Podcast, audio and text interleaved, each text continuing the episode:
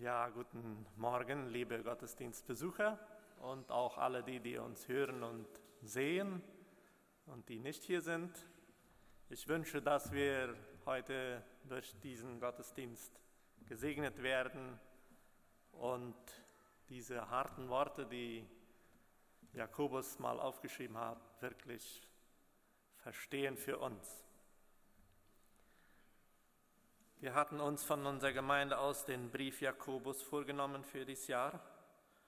Und äh, obwohl es ein sehr kurzer Brief ist, ist er ganz vollgesteckt mit Anweisungen, Ermahnungen und Aufforderungen. Das hört sich so, als ob er uns und damals die ganze Juden, Christen mal so richtig ausschimpfen wollte. Das ist nur ungefähr 100 Verse. Ich würde auch raten, den Brief einmal ganz durchzulesen. Als ich diesen Predigt vorbereitete, dann war ich schon mal gleich ziemlich nervös oder aufgebracht. Jakobus brachte mich mit all seinen Vorschriften und Anweisungen doch ein bisschen auf die Palme. Es ist ja in uns drin, dass wir uns nicht gerne vorsagen lassen wollen. Wenn wir erst in einem Gespräch 50 Mal eine Schimpfwort oder eine Anweisung kriegen, dann rebelliert das schon sowieso in uns und dann sagen wir schließlich, okay, ich werde schon selbst wissen. Und so ist es auch.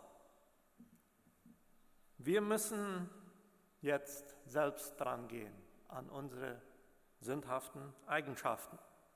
Als wir Kinder waren, dann sagte man manchmal zu uns so, ihr geht jetzt in das Stübchen und werdet euch erst vertragen, sonst dürft ihr da nicht rauskommen, wenn wir gestritten hatten.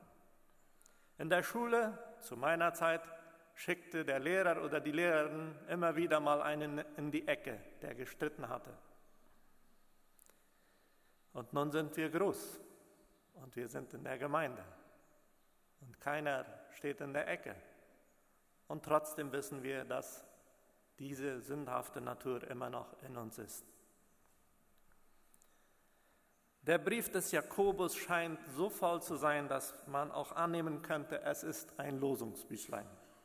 Man könnte auch einen oder ein paar Verse daraus nehmen und dann hätte man schon den ganzen Tag damit zu tun, dieses in die Tat umzusetzen. So wie Erland am Anfang sagte, aus den zwölf Versen könnte man zwölf Predigten machen. Doch, ich habe mir den ganzen Brief durchgelesen und merke, dass Jakobus uns nicht nur ausschimpfen will und uns auf unseren Unfrieden in der Gesellschaft, in der Ehe, unter uns Gemeindegliedern auszuschimpfen, sondern er will uns auffordern, uns auf Gott zu konzentrieren. Jakobus hatte diese Verse an die Judenchristen geschrieben, die sich zu der Zeit sehr verstreut hatten. Paulus zum Beispiel in seinen Briefen, der kann ganz einfach sagen, also sagt der und der Person da, sie sollen aufhören zu streiten. Jakobus aber macht einen ganz breiten Rahmen als sei es selbstverständlich, dass in allen Gemeinden Menschen sind, die sich streiten, die im Unfrieden leben. Und Jakobus war ein sehr angesehener Prediger, Gemeindeleiter in Jerusalem, bis ungefähr 30 Jahre nach der Kreuzigung. Dann wurde er, wie auch viele anderen Apostel und Christen, hingerichtet und umgebracht. Es geht ihm aber darum, dass die Leser dieses Briefes unter die Führung Jesu kommen, dass sie sich selbst unter die Führung stellen, ihm zur Ehre leben, in der Heiligkeit wachsen, vorankommen und mit Freuden dann auch den Herrn erwarten. In unserem Text scheint es nicht so zu sein denn es spricht von Unfrieden, Streitigkeiten und dann aber, wie wir dem Teufel widerstehen können. Streitigkeiten oder Rivalitäten oder besser sein wollen als andere sind ja uns nicht unbekannt in unserer Gesellschaft und Gemeinde. Ich stieß da auf einen der Sprüche, auf Sprüche 16. Und wir glauben immer, wir machen alles richtig, doch da steht, der Mensch meint wohl, sein Weg wäre richtig, aber er ist es nicht. Dann steht da auch, der Mensch erdenkt sich seinen Weg, aber da steht dann auch, manchmal scheint der Weg des Menschen richtig zu sein und doch ist es der nicht. Und dann noch Aussprüche wie Hochmut kommt vor dem Fall, ein streitsüchtiger Mensch führt immer zu Zank, alles in diesem einen Spruch enthalten. Ich möchte vorausschicken, dass wir grundsätzlich erkennen, dass allein Gott gut ist. Wir sind nicht gut. Allein Gott ist gut. Das hat Jesus gesagt, als jemand ihn mit guter Meister ansprach. Merken wir in uns, was nicht gut ist, oder lassen wir uns das auch sagen? Dies ist nicht gut. Mein Opa Peter K. Neufeld, als er vor vielen Jahren die Margarete Friesen aus Harbin heiratete, merkte er bald, dass die Harbiner einige Ausdrücke anders brauchten. Zum Beispiel das Wort nervös. Äh, ich habe gehört, dass es das in der Friesensfamilie in Harbin damals nicht gab. Das heißt dann doll, der ist doll. Bei den Neufels jedoch war nervös keine Sünde. Doll sein, böse, zornig, das ja. So sind wir manchmal, dass wir nicht wissen genau, was ist jetzt die Sünde. Und wir müssen uns das von der Bibel sagen lassen. Wir sind nicht gut, weil wir sind mal doll. Wir streiten mal mit unseren Mitmenschen. Wir streiten in der Gesellschaft um Ehre, um Ansehen. Was wollen wir nun mit diesem egoistischen Armin in uns anfangen? Den alten Adam können wir ihn nennen. Jakobus schreibt schon in dem ersten Kapitel, dass wir nicht irgendwen anderen zur Verantwortung ziehen können. Vers 14 vom ersten Kapitel sagt es, es sind vielmehr unsere selbstsüchtigen Wünsche, die uns immer wieder zum Bösen verlocken. Und so kommen wir zu unserem Predigttext, der schon einmal gelesen wurde. Ich werde ihn nach einer anderen Übersetzung lesen und ich nehme einmal die ersten drei Verse von Jakobus 4. Woher kommen denn die Streitigkeiten und Zankereien unter euch? Stammen sie nicht aus eurer Begehrlichkeit, die in euren Gliedern liegt, so dass ihr mit euch selbst im Streit kommt? Ihr wollt immer etwas haben und bekommt es nicht. Ihr bringt euch fast um vor Eifersucht und eure Wünsche bleiben doch unerfüllt. Ihr lebt im Kampf und Streit und erreicht doch nichts. Warum nicht? Weil ihr nicht betet ja, ihr betet wohl, und doch bekommt ihr nichts, weil ihr in böser Absicht betet. Ihr wollt das Erbetene doch nur wieder für eure Lüste durchbringen. Die ersten drei Verse. So komme ich zu dem ersten Punkt dieser Predigt, die Selbstliebe. Wir lieben uns zu sehr.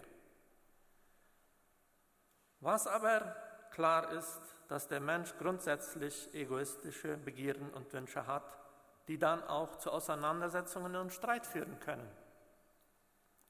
William Barclay in einer Auslegung zu diesem Text sagt, bei den Streitereien geht es immer im Wesentlichen um die drei selben Sachen. Die Gier nach Geld, die Gier nach Ansehen und nach Macht. Alles Selbstbezogenheit. Selbstbezogenheit steht gegen oder wider Selbstlosigkeit. Keineswegs bedeutet das, dass wir unseren normalen Aufgaben im Alltag nicht nachkommen sollen. Wir sollen nicht so selbstlos sein, dass wir nur da sitzen und lieber nichts tun.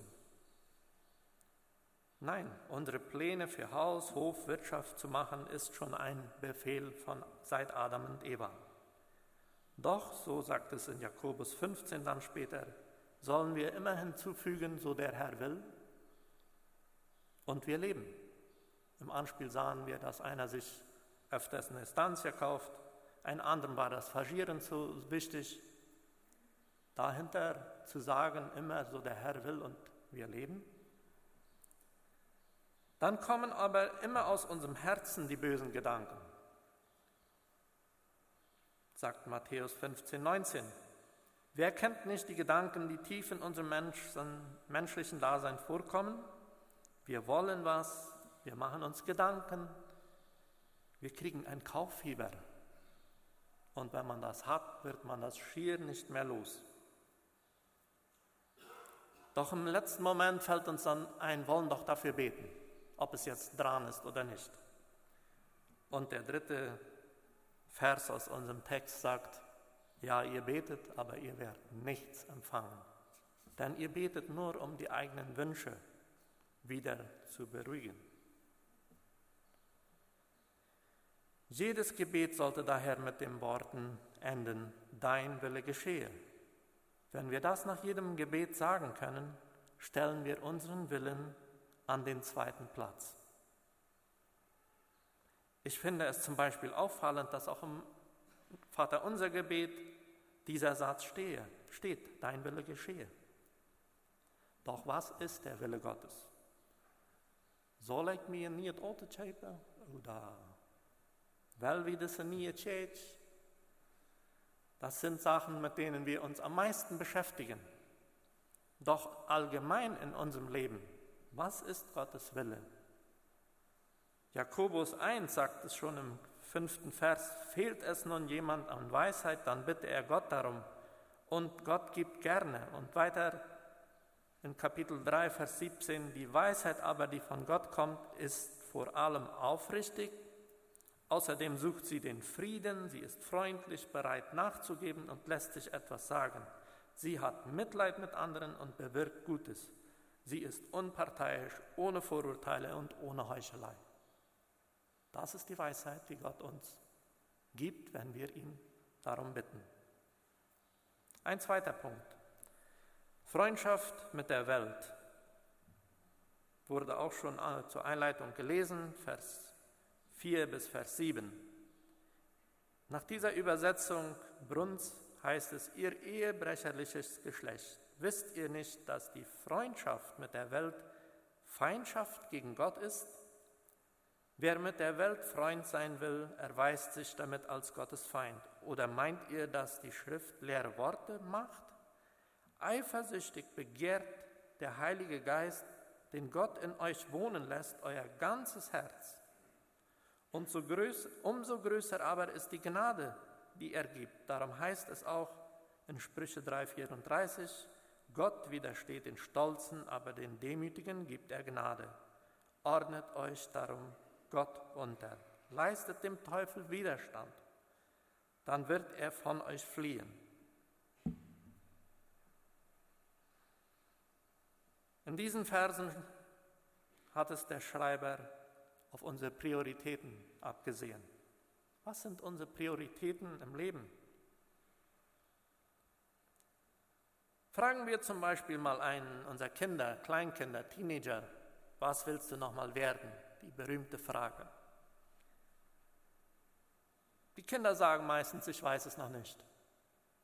Die Teenager sagen, ich will reich werden, so schnell wie möglich und mit so wenig Aufwand wie möglich. Das sind die normalen Begierden eines typischen Menschen. Doch wer mit der Welt Freund sein will, erweist sich als Gottes Feind, sagt Vers 4.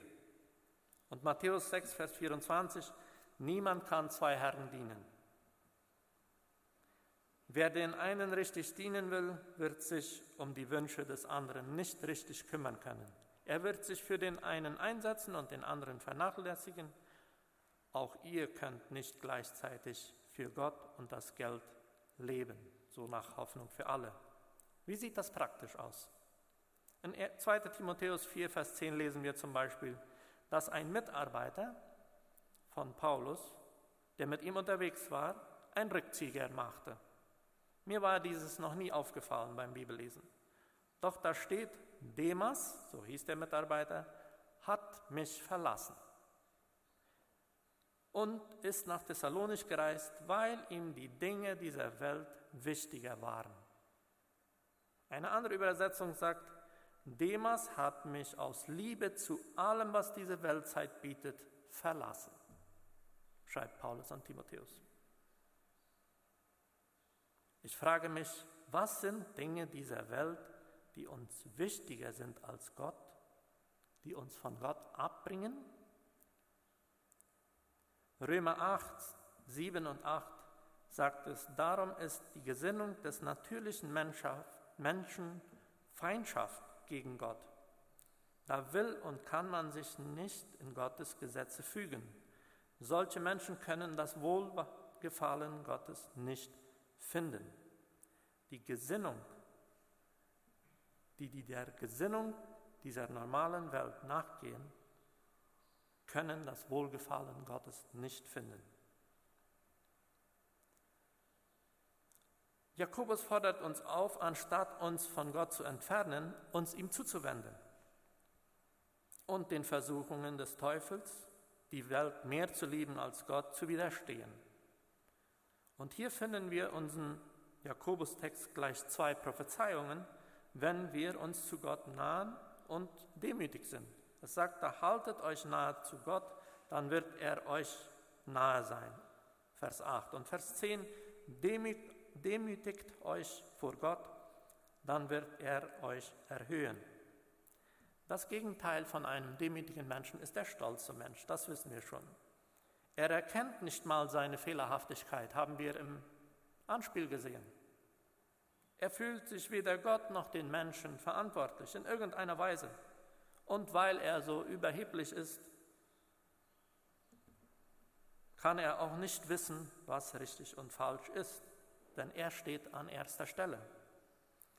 Der Demütige dagegen weiß, dass dem Bösen oder dass er dem Teufel selbst widerstehen muss.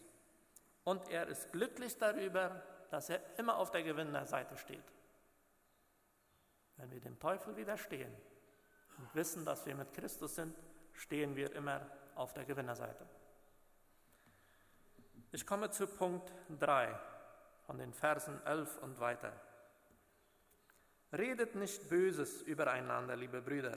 Wer das tut und sich zum Richter über den Bruder aufwirft, der verachtet das Gesetz und stellt sich darüber.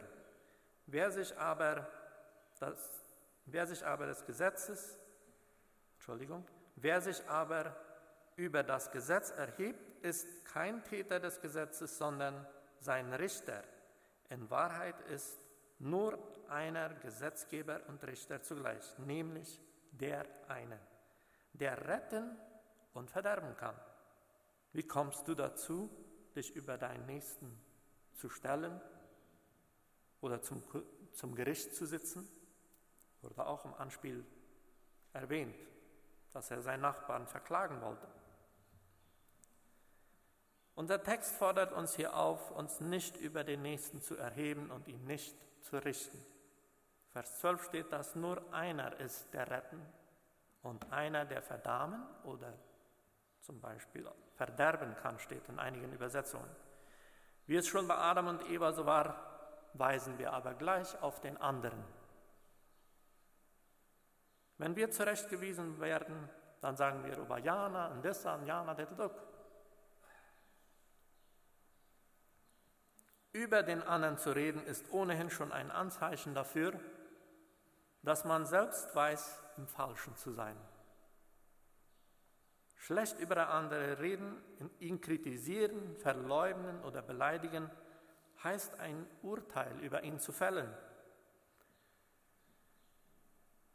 Wir wollen das hier nicht falsch verstehen und ich möchte es erstens mit 1. Johannes 5,16 erklären. Wenn jemand von euch merkt, dass ein anderer Christ in Sünde lebt, die nicht zum Tode führt, soll er das Erste für ihn beten. Dann in Matthäus 18, 15, sündigt nun dein Bruder, so gehe hin und sprich mit ihm darüber unter vier Augen, nicht mit den anderen, mit ihm selbst. Dies sind zwei Bibelstellen, die uns auffordern, mit dem in Sünde gefallenen Bruder zu reden und für ihn zu beten, statt über ihn zu richten oder gar ein Gerede aufzubringen. Das dann meistens wird so ein Gerede noch ausgeputzt, äh, mit falschen Informationen ausgebaut, dann verteilt sich dort schlechter. Denken wir daran, dass auch wir von der Gnade Gottes abhängig sind. Der Teufel aber, unser Widersacher, geht umher und versucht uns zum Bösen zu verleiten. Nach 1. Petrus 5.8. Diesem Erzfeind sollen wir widerstehen. Jakobus sagt, dass er dann auch von uns fliehen wird. Schon die ersten Menschen, Adam und Eva, hatten dieses Problem. Sie wurden direkt vom Teufel durch die Schlange zur Sünde verleitet. Und wie groß war der Unterschied im Garten Eden und außerhalb des Garten Edens für Adam und Eva? So gerade auch werden wir immer wieder versucht, zum Streit, zur Gier, mit dem Nächsten in Kompetenz zu leben. Ich komme zum letzten Punkt. Die Gnade, die von oben her kommt. Vers 12 sagte, es ist nur einer, der retten kann und einer, der verdammen kann. Wenn ich anfangs dieser Predigt gesagt habe, dass die Verse, die wir heute uns anschauen, auch immer wieder mich trafen, so bin ich mir doch auch sicher, dass in all unserer Fehlerhaftigkeit auch immer noch die Gnade Gottes für uns bereitsteht. Von Anfang der Zeit hat Gott einen Plan für uns. Der Plan ist seine Gnade. Seine Gnade, wenn wir mit dem Mitmenschen gestritten haben. Seine Gnade, wenn wir falsch Zeugnis über den Nächsten geredet haben. Seine Gnade. Zu jeder Zeit können wir kommen und sagen, bitte vergib mir. Denn seine Gnade ist zu jeder Zeit für uns da. Wenn ich zum Beispiel merke, dass ich mit meinem Fehlverhalten wieder einmal den anderen beleidigt habe und in Sünde geraten bin, wenn ich gerade mal jemand gerichtet habe durch mein Gerede, Gerede, dann können wir zu Gott kommen und sagen, bitte vergib mir, ich brauche deine Gnade. Und er wird sie uns geben. Durch Jesus nur kann uns vergeben werden. Diese Vergebung wird uns zugesprochen. Und wir können wieder ein reines Herz haben. Wir können unserem Nächsten wieder in die Augen schauen. Ich fasse zusammen, grundsätzlich sieht es aus, als ob dieser Text uns mal gut die Meinung sagen will. Ja, und das tut er auch. Er sagt uns gut die Meinung, woher unsere Streitereien, unser Unfriede mit dem Mitmenschen, mit dem Ehepartner, mit den Kindern ist. Und ja, es geht grundsätzlich dem Jakobus um die vier Absichten, die ich anfangs schon kurz erwähnt habe. Wir sollen uns mehr unter die Führung Gottes stellen, mehr ihm zur Ehre leben, in der Heiligkeit wachsen, vorankommen, mit Freuden den Herrn erwarten. Das wünsche ich uns. Da die Gruppe ein gutes Abschlusslied hat, werde ich hier mit uns beten und dann singt die Gruppe noch ein Lied zum Abschluss. Neigen wir unser Haupt zum Gebet. Deine Gnade, Vater im Himmel, brauchen wir, denn wir sind nicht gut. Nur du allein bist gut und deshalb brauchen wir diese Gnade. So bitte ich dich heute, vergib du uns unsere Fehlerhaftigkeit, den Streit, mit dem wir leben mit dem Nächsten. Vergib du uns und hilf du uns, wieder alles zurechtzustellen und uns unter deine Gnade zu stellen. Sei du uns gnädig, darum bitte ich dich. Sei du uns gnädig und lass uns dem Teufel widerstehen. Bitte segne uns auch an diesem Sonntag. Amen.